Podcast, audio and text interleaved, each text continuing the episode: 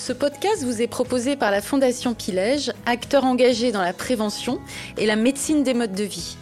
Prenez votre santé en main.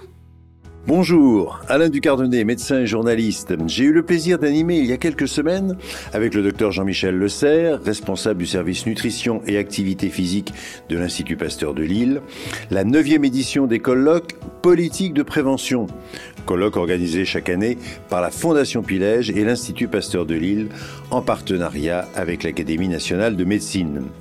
Le thème retenu cette année Longévité, une révolution, mais à quel prix? Chercheurs, médecins, sociologues, épidémiologistes et politiques ont échangé sur la façon dont nous abordons individuellement et collectivement la question du bien vieillir ou mieux encore du vieillir bien en France.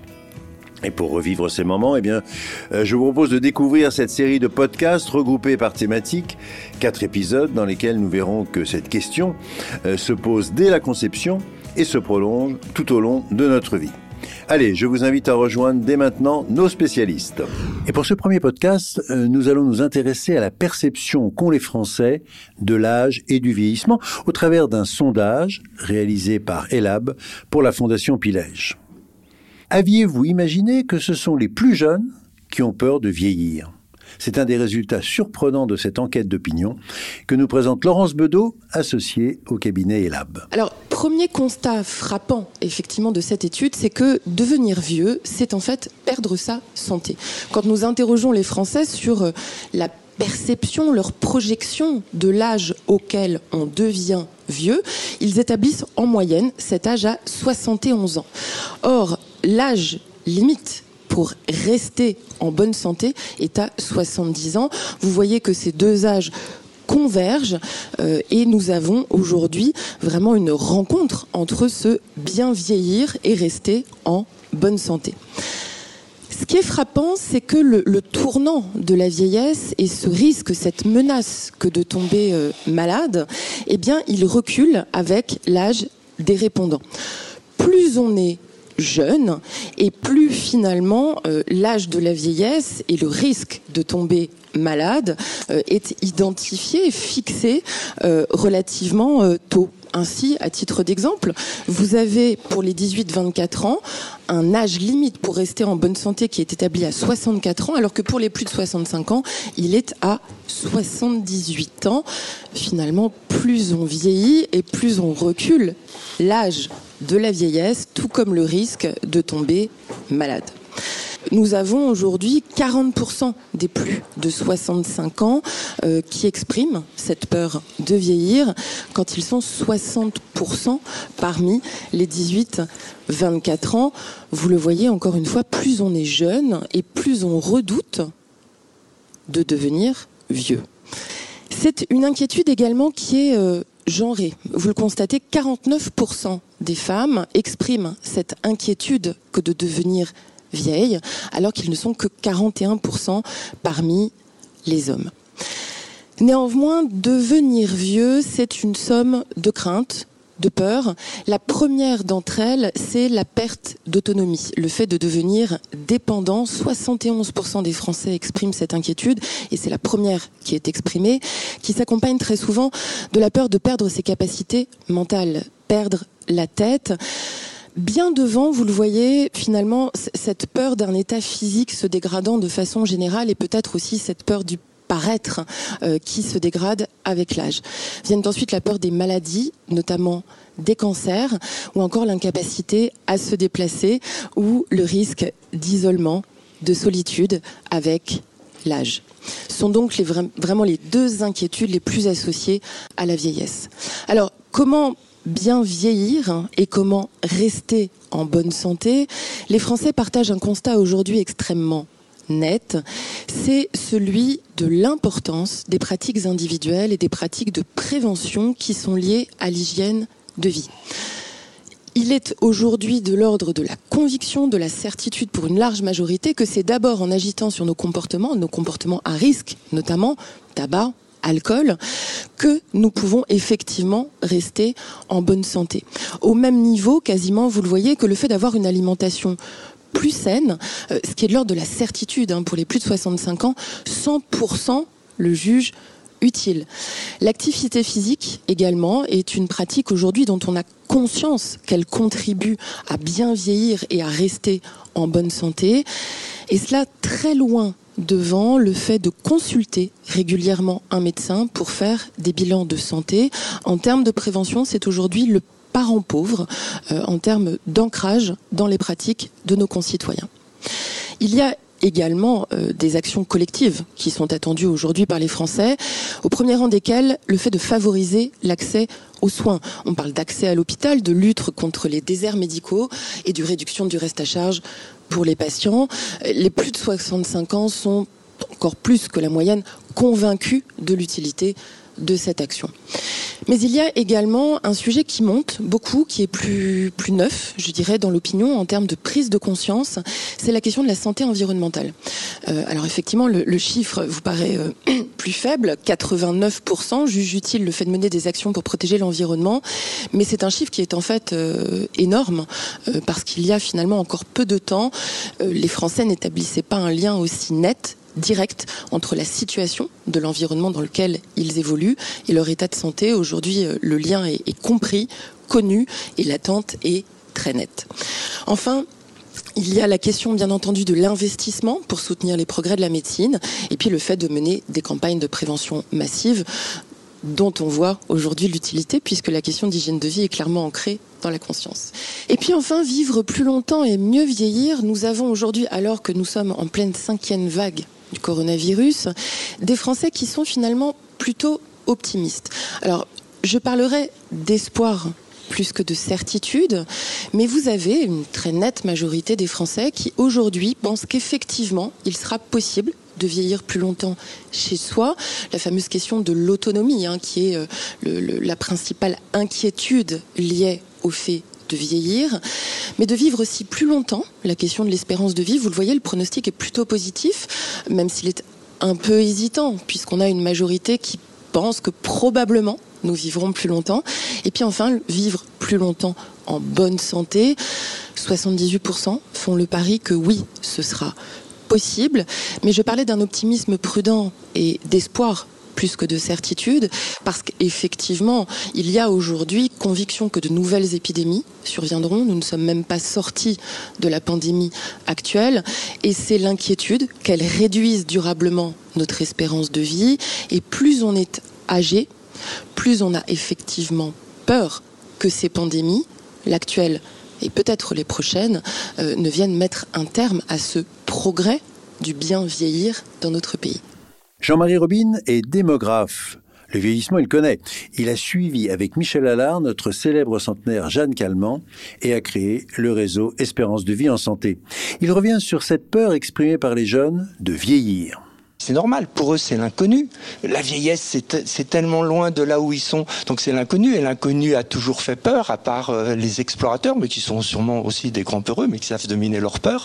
Euh, c'est normal. Et, et c'est en avançant dans la vie qu'on découvre finalement toute la richesse de, de, de, de, la vie. Alors je suis pas en train de dire que euh, ça va être une grande partie de plaisir, mais on se rend compte que la vie est toujours différente de ce qu'on pense. Elle est pleine de surprises, alors des bonnes et des mauvaises surprises, mais tout ça est, est passionnant et finalement c'est en vieillissant que les gens apprécient finalement beaucoup de côtés euh, positifs, enfin ou intéressants justement de, du vieillissement et de la vieillesse. Mais au fait, quelle est la définition du vieillissement? Jean-Michel Le Serre de l'Institut Pasteur de Lille et président de la Fondation Pilège vous propose la sienne. Le vieillissement n'est pas une maladie, c'est un processus. La vieillesse, c'est un état. Et euh, on peut vivre beaucoup de belles choses encore. le but, c'est de pouvoir euh, les vivre au mieux, c'est important. Mais c'est vrai qu'on est assez frappé par le fait que les, les, les plus jeunes euh, donnent un âge plus, plus, plus, plus jeune pour le passage à la vieillesse.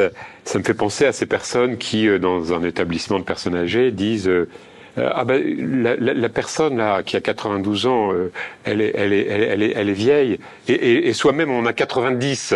Donc euh, on considère que voilà juste au-dessus c'est vieux, mais nous on n'est pas vieux, on n'est pas encore vieux. Comme si on voulait reculer un petit peu, avec peut-être quand même euh, un, risque de toute cette affaire-là, c'est euh, un jour de de considérer que puisque on veut vivre longtemps, on ne veut plus la mort, mais la mort fait partie de la vie.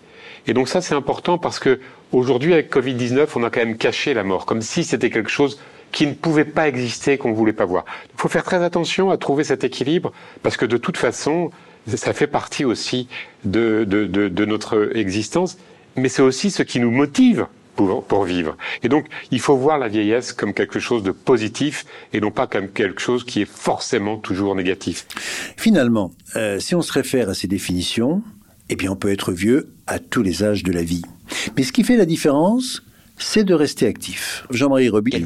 Moi, ce qui m'a toujours euh, frappé, c'est chez les personnes âgées que qu'effectivement j'ai côtoyé peut-être plus que d'autres, et puis surtout mes étudiants et surtout mes étudiants en sociologie ou en anthropologie qui s'intéressent aux aspects très très qualitatifs. Euh, ils m'ont rapporté souvent de, plusieurs fois des anecdotes de, de, de, de, ce genre où effectivement un monsieur de 96 ans disait oui tous ces vieux de la maison de retraite mais qui avaient autour de, de, de 85 ans. Ils font très nettement, les personnes très âgées font très nettement la distinction en être vieux et être vieux c'est les autres et c'est ce que vous disiez tout à l'heure, c'est les gens qui sont malades, c'est les gens qui sont dépendants, c'est les gens qui sont euh, déments et puis mais pas et puis euh, euh, vieillir mais vieillir, c'est dynamique. Vieillir, c'est pas être vieux. Et toutes les personnes âgées sentent bien qu'ils vieillissent. Et ça, euh, les, les non-agénaires, les centenaires que nous avons rencontrés, très souvent disent oui, je vieillis, je sens, je, je marche moins, j'ai des difficultés, j'ai même éventuellement des douleurs, mais je fais, j'agis, je participe encore.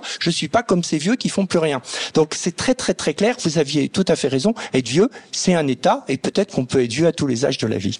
La pandémie a sans doute modifié notre perception du vieillissement. Mais l'effet sera-t-il durable, notamment chez les jeunes? Probable, euh, nous répond Laurence Bedeau du cabinet ELAB. De son côté, le démographe Jean-Marie Robin profite de l'occasion pour dénoncer la façon dont les personnes âgées ont été traitées durant cette pandémie. On les retrouve. Et là où effectivement l'impact est, est majeur, c'est sur le fait d'avoir peur de vieillir chez les plus jeunes. Les choses ont considérablement augmenté de ce point de vue il n'y a pas très longtemps, il y a deux ans, il y a trois ans, quand on posait la question de la préoccupation pour la santé, c'était une préoccupation des plus âgés, de ceux qui étaient déjà vieux ou se sentaient vieillir et qui avaient peur de tomber malade. Pour les jeunes, la maladie était beaucoup plus lointaine, il n'y avait pas cette inquiétude. Et aujourd'hui, la santé est devenue une préoccupation universelle. Les jeunes ont redécouvert cette forme de vulnérabilité à la maladie, le risque d'être malade et donc d'être empêcher, voire de voir mourir euh, les gens qu'ils euh, qu'ils aiment tout le monde a constaté comment une bonne partie de nos personnes âgées, ceux qui vivent euh, dans des maisons de retraite, ont été extrêmement maltraités. il faudra qu'on revienne sur tout ça.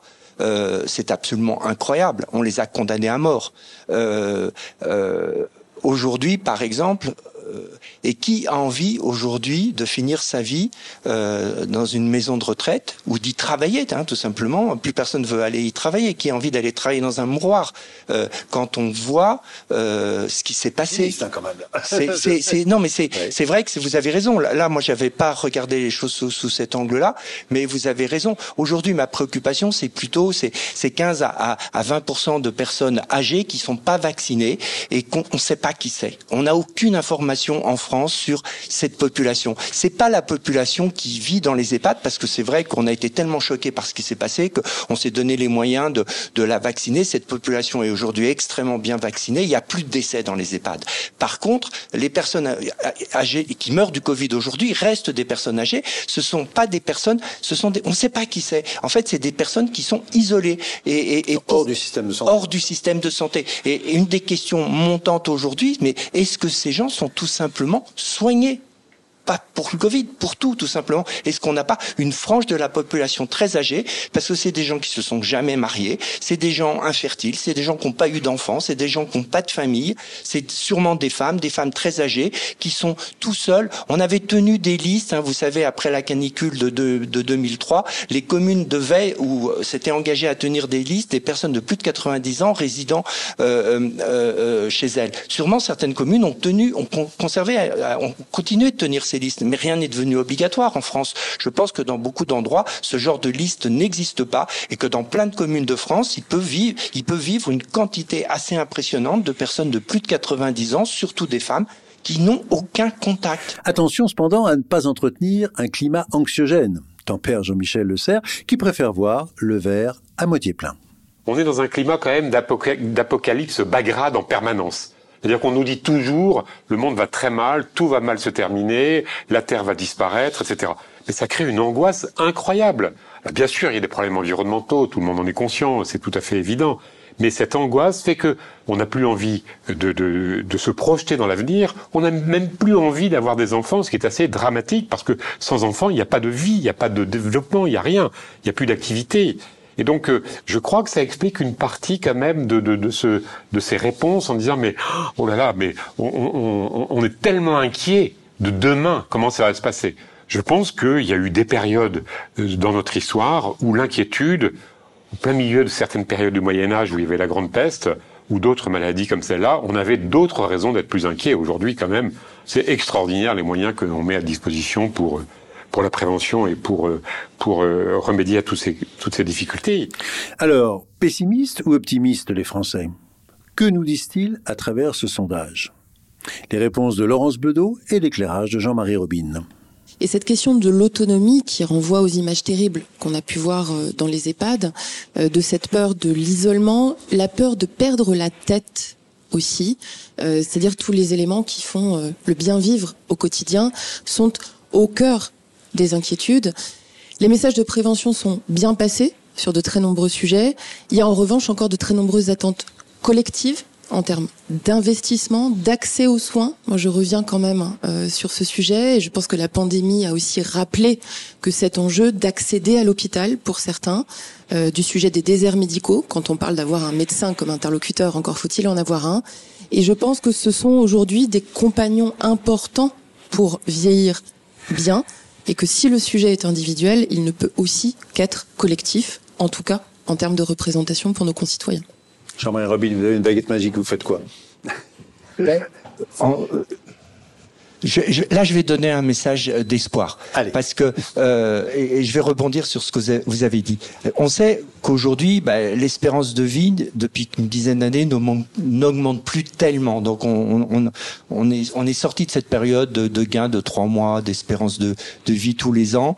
Euh, on voit que l'espérance de vie sans incapacité suit, bon an, mal an, euh, l'espérance de vie totale, mais bon, on, a, toutes ces craintes. Donc il n'y a pas des progrès fulgurants aujourd'hui sur la mortalité, il n'y a pas des progrès fulgurants sur l'incapacité, mais il y a un domaine, et c'est complètement inattendu, il y a un domaine où il y a eu des progrès fulgurants, c'est sur l'état cognitif des personnes âgées toutes les enquêtes, et ça, ça s'est pas diffusé. Ça, c'est une information qui se sont pas diffusées. Toutes les enquêtes menées euh, au Japon, aux États-Unis, euh, en France, en Angleterre, partout, euh, qui ont commencé dans les années 80 ou dans les années 90, toutes ces enquêtes sur les personnes âgées, qui ont effectivement les premières ont tiré, tiré le signal d'alarme en, en, signalant cette détérioration cognitive ou, ou cette fréquence qui augmentait avec l'âge de la dépendance, de, de la démence, qui ont été répétées font tous le constat, après 20 ans, il y a une amélioration considérable dans le niveau de fonctionnement cognitif des plus de 65 ans, quel que soit l'âge. Alors, euh, on a deux ou trois explications pour cette affaire, c'est d'une part euh, euh, le, niveau d'éducation de la population âgée. En fait, on a beaucoup parlé de la démocratisation de l'enseignement, qu'on commençait à peu près partout dans les années 60, mais euh, une quarantaine d'années plus tard, cette démocratisation de l'enseignement conduit à une démocratisation de l'enseignement chez les personnes de plus de 65 ans. Donc en fait, on, on a des corps de personnes âgées qui ont été instruites et qui ont été de plus en plus instruites. Et suite à cette instruction, ces personnes âgées ont eu des métiers avec des composants cognitifs de plus en plus importants. Euh, et, et, donc, en fait, ils ont été entraînés toute leur vie à faire fonctionner leur cerveau, mais beaucoup plus, beaucoup plus dès l'école et après pendant euh, euh, toute la vie. Donc, on a un niveau de fonctionnement cognitif de nos populations âgées aujourd'hui qui est bien supérieur à ce qu'il était il y, a, il, y a, 20 ans. Donc, même avec un déclin, et vous savez que c'est le problème de la démence ou, ou de l'Alzheimer, c'est que en fait, il faut atteindre un certain seuil de mauvais fonctionnement cognitif pour euh, être repéré par les autres, par son médecin, comme étant dément, comme étant Alzheimer. Et donc, si on part de plus haut, d'un niveau de fonctionnement cognitif plus élevé, eh ben, même si on a un déclin important, on va pas toucher ce seuil euh, de, de, pathologique. Voilà.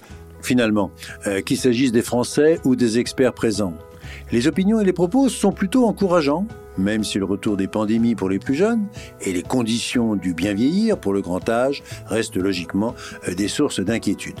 Mais cela, euh, nous le verrons dans un prochain épisode de notre série de podcasts. Ceci étant, et pour vous mettre en appétit, voici cinq pistes de réflexion proposées par Jean-Michel Le Serre pour une longévité en bonne santé. Pistes qui balaient les grands thèmes du colloque et qui sont développées dans ces quatre podcasts. Alors cinq pistes. Reconnaître l'importance du lien social. Pour cela, il faut lutter contre l'isolement à tous les âges de la vie et notamment pour les personnes âgées. Agir sur les conditions du vieillissement en favorisant la mobilité et l'accès à la prévention santé grâce à une meilleure information du grand public sur les effets des habitudes de vie et de l'environnement au sens large sur la santé. Promouvoir une formation à la prévention pour les médecins généralistes afin qu'ils développent, à côté de leur approche curative, une démarche préventive active. Reconnaître l'importance d'une prévention précoce pendant la période des 1000 jours en accompagnant et en soutenant les familles afin de promouvoir un mode de vie et un environnement sain. Enfin, promouvoir la recherche pour mieux comprendre les mécanismes du vieillissement et identifier les marqueurs du vieillissement. Allez, on se retrouve très vite. Ce podcast vous a été proposé par la Fondation Pilège, acteur engagé dans la prévention et la médecine des modes de vie. Prenez votre santé en main.